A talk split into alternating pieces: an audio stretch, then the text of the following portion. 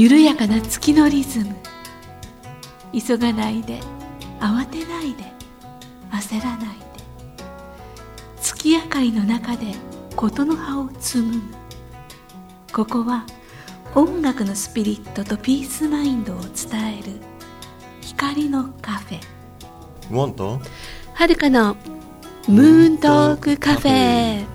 こんばんはウォーミンさんです。こんばんは武田遥です9月8日金曜日午後7時になりました。もう9月早いですね。もう日暮らしの声？そうか。そういうね秋の気配がもういっぱいですね。もう残暑。まだ残暑がねうん。厳しい残暑なんて。やっちゃったかな。拾わない。拾ってほしいはい、まあでもまあ。あのもう9月ってことはまあ秋のコンサートシーズンが入ってくるのでそうですまあ、僕的にねはもう秋のフォーカスをもう本格的に始めなくちゃいけないんですよ、ええ。うん、でなんとなくね僕今日は自分の音楽について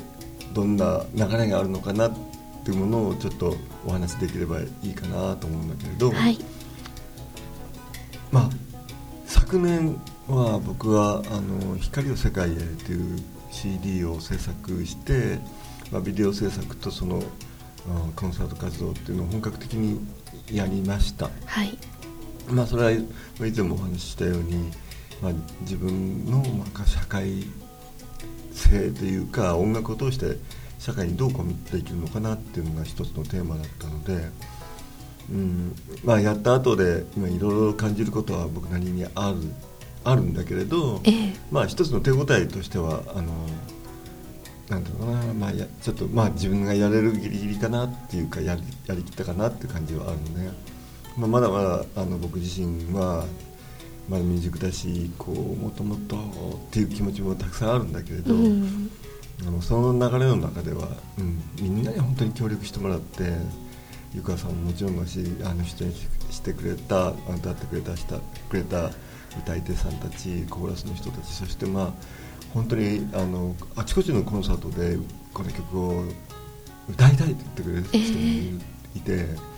もうあちこちで歌わせてもらって歌わせてもらって僕が歌うんじゃないんだけど歌っていただいてうん、歌ってねそれがね、まあ、気持ちがいいんだよねみん。なねコーラスやって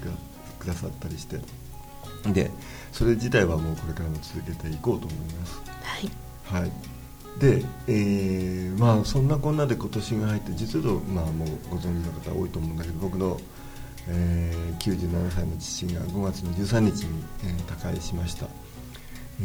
ー本当にいい旅立ちだったな。そううん。なんか家族に見守れうん見見守られて。うん、あのなんていうか僕もそのまあ一昨年のあの11月ぐらいから入院とそしてその後し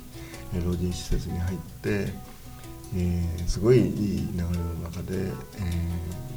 まあ、みんなにこう大切にされて本人もなんていうかななんか一番幸せの彼の人生の中で一番幸せだったんじゃないかなと思えるぐらいな。うん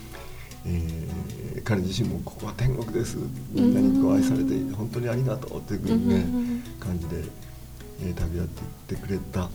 そのことっていうのは、まあ、ある意味僕がうーんまあ自立という言葉が正しいかどうかわかんないけど、まあ、親が2人ともいなくなって、ええ。まあ、ある意味とてもフリーになった。手放されたっていう感じがあるんだけれど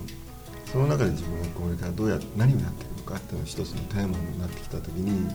何ていうのかなあ unfinished businessやり残した仕事みたいな言葉があると思うんだけど。心残り。そうだね。あのいろんな意味でその自分の中で培ったものこの人生の中で培った音楽の的なことのこう集大成みたいな時期に入ってきたのかなっていう、ああうんうん。集大成ですね、うん。まあうん総括的なこと総括してうん。ベスト版というか、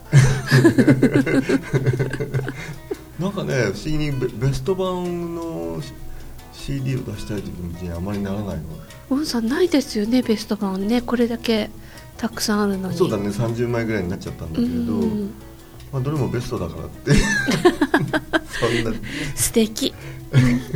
でもなんかねこうベストワンっていうのは過去を振り振り返っちゃうような気持ちがいてもっと先のことやりたいもっと次のことやりたいっていう気持ちが強い、うんうん、で今年3月ぐらいに実は NHK さんであのまあ、えー、目撃日本という、はい、素晴らしい、まあ、ちょっと社会性を帯びた、まあ、日本機構ドキュメンタリーですね。社会性を帯びたもっとこうある意味あのなんていうかなんていうかもっと奥行きを出した番組が始まってそのタイトル曲を作らせてもらったんだけど、まあ、その時にあの、まあ、スタジオミュージシャンとしてあの、まあ、昔の友人たちに手伝ってもらったわけよね、ベースの人や太鼓の人そしてストリングスの人それが何ていうかなその時に彼らと一緒にやってきてすごいなんかこうなんか昔僕がやってきたメンバーじゃない、ええ、彼らとそのまあ、あの少しあの距離を置いて僕はソロのピアノ演奏活動を始めたんだけどすっごく新鮮だったんだよね、まあ、僕はあの実はとスタジオミュージシャンだったんだよ。信じられないけどさ、まあ、忍耐のいるね。仕事ですよね、ね、スタジオミュージシャンの仕事っていうのはある意味そのやっぱり才能や技術だけじゃなくて人間性の問題が音楽に立つこうスタンスの問題もすごくあって、僕なんて風来文ができなかったわな。まあ決まり事も多いって聞きますからね。でも譜面の話だからね。でもその譜面をどう解釈するかっていういうのをその現場でやっていくっていうのは僕にはできなくてね。私と事務所の資質ではな才能はなかったね、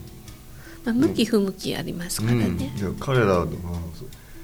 ただ楽譜を読むだけじゃなくて本当にそこに自分の音楽性を注ぎ込むことができる、うん、本当に素晴らしいミュージシャンばっかりにこう囲まれて、まあ、NHK のレコーディングした時にああ彼らともう一回付き合いて付き合ってみたいなと思ったわけ。まあ、自分も成長しているし、うん、その間培ったものもあるからそこでもう一度スパークしたらそう。あのある意味その、まあ、僕はある時期からそのソロピアノっていうものをやり始めるんだけれどその背景にあったのは一人でやるしかないよねっていう気持ちがあったのね。ああ一人でやるしかない、ね。うん、ソロピアノがやりたくてソロピアノになったっていうよりはなんだろう僕と一緒に演奏してくる人いないよねっていうかそんな気持ちになったんだと思う、ね、それは現実的にそうだったんですか？それともウォンさんがいないよねって自分でこうよく思い込んじゃうことっていうのもありますけど。実はとその20代から30代にかけてやっぱりグループをやりたかった。グループで音楽をやりたかった。あそうだったんですか。そのグループっていうのは本当に才能ある人たちばかりが集まっていてあのなんていうか、ね、リハーサルをしてで僕が一番求めてるものはなんかまあ最もそのなんていうのかなもう超越的な演奏したかったわけよ、うん、この世の音楽じゃない音楽をやりたかったわけ、うん、あの世の音楽うんあの世の音楽をまあなんていうのかなそれはあのスピリチュアルな音楽ではあってもすごくこうなんていうかこうドライブ感、うん、その音楽を、まあ、僕がベースにあったのはその、えー、ソウルミュージックであったり、まあ、ロックミュージックであったり8ビートの音楽だったんだけど実は、えー、そういう、まあ、表面的にはそのポップミュージックなんだけどそれを突き詰めた向こう側にはすごい超越的な音楽もあるわけよね。うん。こうまあ、言葉で説明しても、うん、みんなには分かりにくいかもしれない。でも演奏っていう行為をあのしてる経験を持ってる人ならね誰でも分かることなんだけれど年に1回か2回ぐらいなんか超越的な演奏っていうかこの世のあの演奏じゃないような演奏をすることがあるのである意味ミューズが降りてくるっていうか奇跡の一瞬奇跡の一瞬みたいなものを、まあ、大体音楽をやってる人は体験していると僕は思うんだけど、うんうん、そういうものを追い求めたグループだったわけ。当然そういうものを追い求めていくグループだから、うん。なかなか形にならないっていうか みんなそうですから。そう。ある意味ね音楽っていう行為音楽っていうのはある意味統合されたパッケージなので、みんなにこうき聞いてもらうためにパッケージとして音楽が届けることはあのするわけだけどでもその超越的な音楽をやろうとする時にパッケージに収まらない。収まりきれない、収まりきれないんだよね、うん。どうしてもその形にしようとするとそのエッセンス超越的な何かっていうのはこう失われてしまうんだよね。でもう本当に歯がゆい気持ちで、まあ、あのそのグループをやりながらみんなもその一生懸命やってくれて形にしようと思うんだけどでも一番大事なものを出そうとするとあの形にならないっていうかうまく言えないんだけれど。それみんなそうだったんですかねメンバー全員。ウォンさんがそうだったのかしら、あの僕は一番こうほらアレンジャーだったり作曲家だったりするんで、ええ。統合したいって気持ちが一番強かったと思うんだけどうん。彼らはむしろその最も超越的なところの方を重視した人たちだったと思うんだよね。だからそういうことを出すことに彼らのなんていうの自分のエネルギーを注いだし本当にそれは僕にとってはすごい素晴らしい体験だった、うん。彼らはどんどんどんどんこう上昇していって演奏すすれば必ず行くようなところまでその超越的な体験をするぐらいのグループになったんだけど途端に人前で演奏しようとするとそれがなくなっちゃうっていうか。不思議ですね。いやでもすごく僕にはよくわかるんだけどねそのうん歯がゆさって彼らも歯がゆかったと思う。でもまあそういう中で僕はあやっぱグループで演奏するっていうのは本当に大変なことなんだなと思って。で僕はやっぱり社会的に認められたいという気持ちもすごくあったので自分の中でね、まあそれはそうですよね、なので僕はあこれから一人でやろうかな。うん一人でピアノというものを向き合ってみたいっていうようなことを思い始めたの。は僕が35歳56ぐらいの年齢になってからなんだよね。まあそこまでのキャリアがあって経験値もあって、もう一個別次元の冒険をしようと。しなくちゃいけなくなっちゃったわけだ。よあそうか。したいじゃなくてしなくちゃいけなくなっちゃったんですね。僕は本当はグループでやりたかったしあうん。のほらグループは楽しいさ。うん。人と関わりの中で音楽を作ることがやっぱり一番求めてることなんだけれどでもそれはある意味とっても難しいことだったので一人でやるっていうことにも決めたのが、まあ、35ぐらいだったね、うんうん。だからなんていうの本当に実を言うと本当はそのソロピアノではなくてグうん。ループやりたかったね、あそのじくじたる思いはずっとウォンさんの心の片隅にあったわけですね。そうだね。それを僕は保留にして、うん。グループでやることを保留にしてピアノソロを始めて、まあ、ピアノソロっていうのはやっぱりそれなりにあの大変なので一人かなりそうですよ訓ね必要になっちゃうんだけどね、うん。なかなかピアノソロも形にならなくて。でもその後、えー1987年僕があ、えー37歳ぐらいの時にメイソンに出会って、えーなんていうかねいろんな経緯があってピアノソロの活動を90年つまり僕が40歳から始めるんだよね。で今日に至るわけだけれど、まあ、その間あのウィムっていうグループをやったりジャズのグループをやったりあの、まあ、いろんな方たちとジョイントコンサートやらせてもらってもしくはジョイント CD を作らせてもらって、まあ、音楽をずっとなんていうのかやってくるんだけれどええ。実を言うと僕はその グループでやった音楽ってものにあー何か自分を求めていたってことをその NHK の録音の時に、ね、思い出したの。一緒にやる楽しさとかねそうそう。喜びとか。そうそう。で君が言ってくれたように僕も今もう68歳になっちゃったけれど、ええ。まあ、積み重ねた何かこう音楽的なうんそのなんていうか技術かもしれないしその形かもしれないしなんかこう自分も少しは上手くなってるわけじゃない、うんそうですよね、うん。で今ならば彼らとできるような気がしたわけ。ええ。でそれがあの今回その5月から始めた、まあ、ジャズフュージョンのグループで、まあ、それ全員スタジオミュージシャンみたいな形で、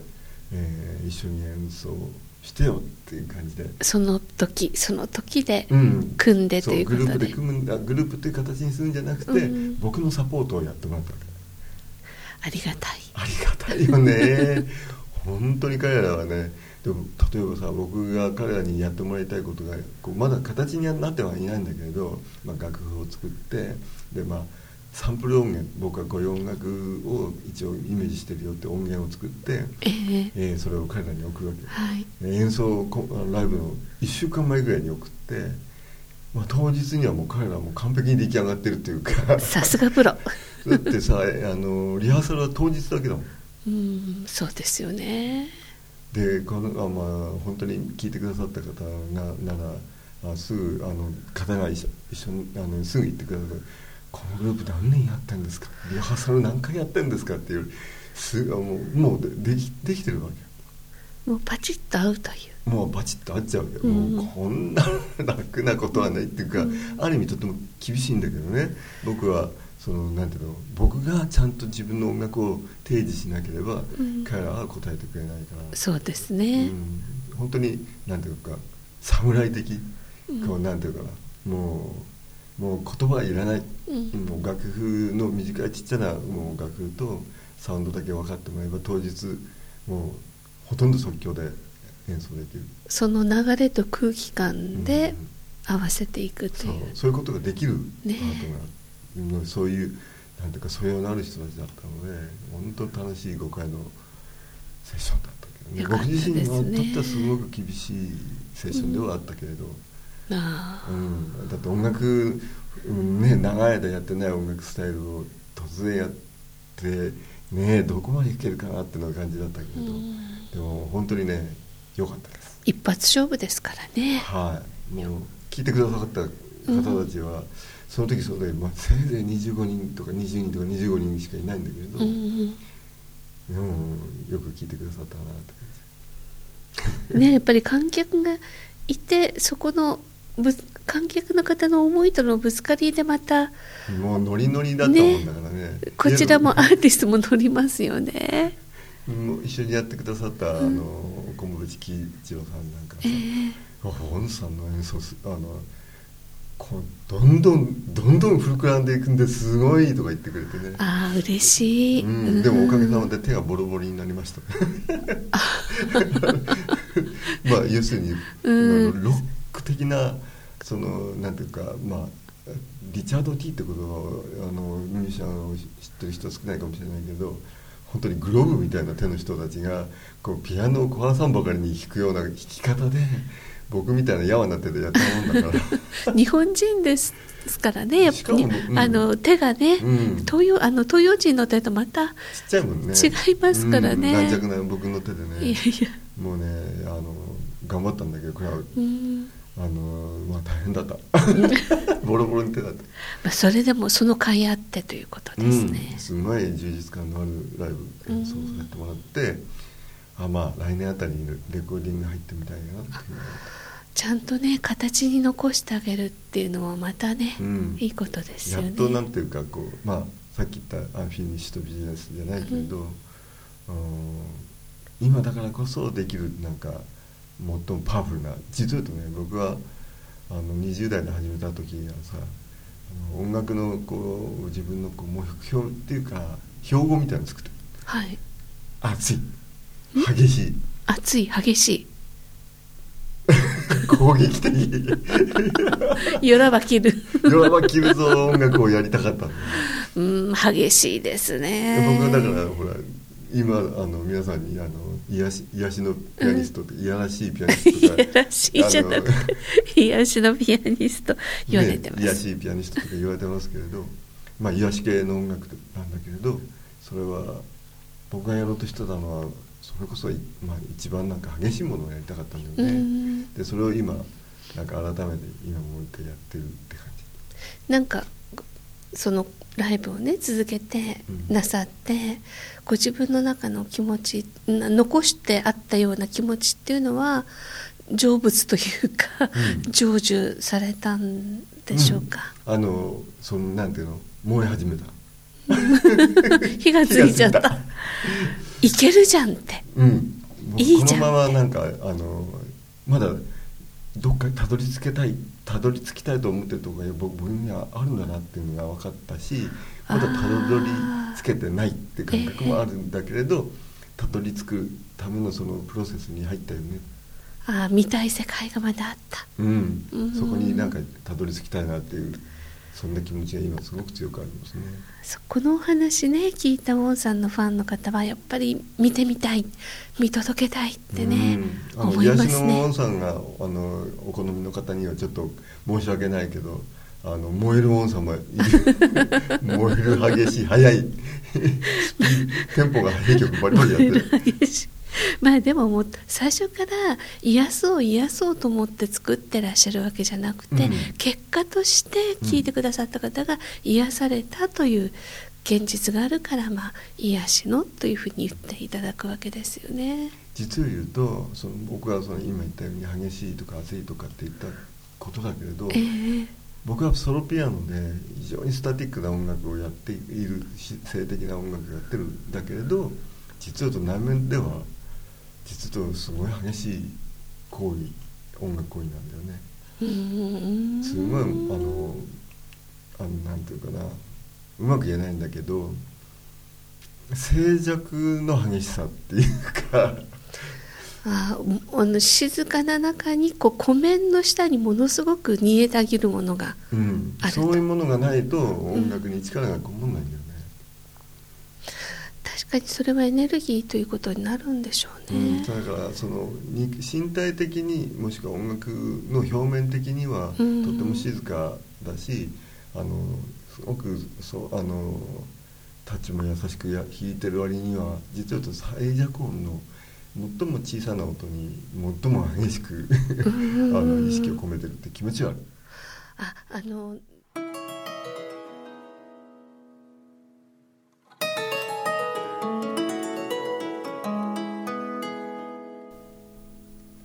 えーでは今日はこの曲を聴きながらお別れです。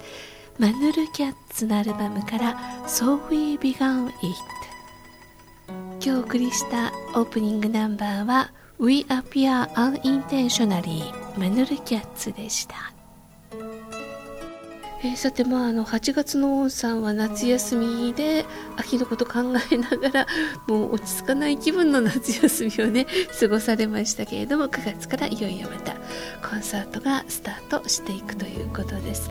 えっ、と9月はですね14日木曜日これは東京です。アーク清井町サロンホールで木曜コンサート